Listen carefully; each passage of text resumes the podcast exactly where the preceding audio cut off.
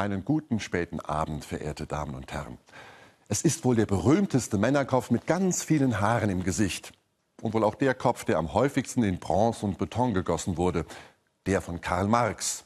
Heute, an seinem 200. Geburtstag, wird in seiner Geburtsstadt Trier ein neues Denkmal enthüllt. Ein Geschenk aus China.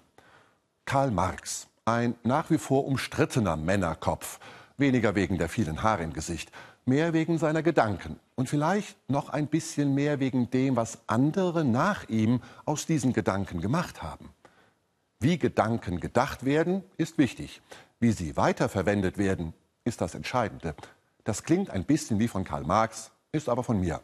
Ja, es sind herausragende Analysen, die Marx und sein Freund Friedrich Engels aufgeschrieben haben. Sie haben die gewaltigen Veränderungen beobachtet und auseinandergenommen, die die Welt im 19. Jahrhundert umgestürzt haben. Mit der Industrialisierung war eine ganz neue gesellschaftliche Schicht oder Klasse entstanden. Marx hat sie das Proletariat genannt. Die Fabrikarbeiter und Arbeiterinnen, die unter teilweise unmenschlichen Bedingungen arbeiten und vor allem leben mussten.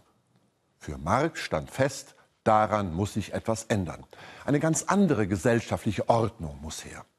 Marx spricht vom neuen Menschen, bis der neue Mensch dasteht, muss notwendigerweise viel Blut fließen.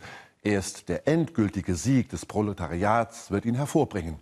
Klar, dazu braucht es eine Weltrevolution, meinte der Philosoph aus Trier. Das mit dem neuen Menschen hat Marx aus der Bibel geklaut. Aber in der Bibel entsteht der neue Mensch weder durch Kampf noch durch Selbstoptimierung und auch nicht dadurch, dass alle Werte gewaltsam umgestürzt werden. In der Bibel ist der neue Mensch Gottes Geschenk an den Menschen. Ihr seid eine neue Schöpfung, sagt Paulus. Dafür steht ein anderer Mann, der übrigens auch oft mit Haaren im Gesicht dargestellt wird. Der ist am Kreuz gestorben. Und zugleich hat Gott ihm neues Leben geschenkt. Auferstehung nennen wir das. Neues Leben. Ein neues Leben, das Gott für jeden Menschen bereithält. Jesus war kein Wirtschaftsjunkie, kein Proletarier, kein Bourgeois. Er war ein jüdischer Wanderprediger und für mich Gottes Sohn. Gott selbst, heruntergekommen von ganz, ganz oben nach ganz, ganz unten. Der neue Mensch. Da gilt jeder einzelne Mensch und nicht das Kollektiv. Der neue Mensch.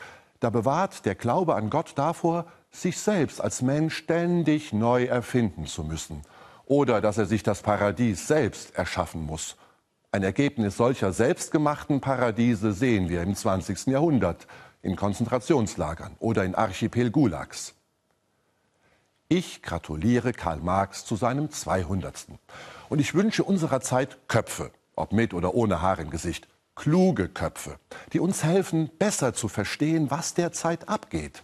Ich wünsche mir Köpfe, die lieber selber denken, als auf kolossale Betonköpfe und Denkmale zu starren. Ja, und ich wünsche mir etwas von dem neuen Menschen, der Gottes Liebe immer mehr zutraut als dem, was er oder sie selbst machen und selbst ausdenken kann.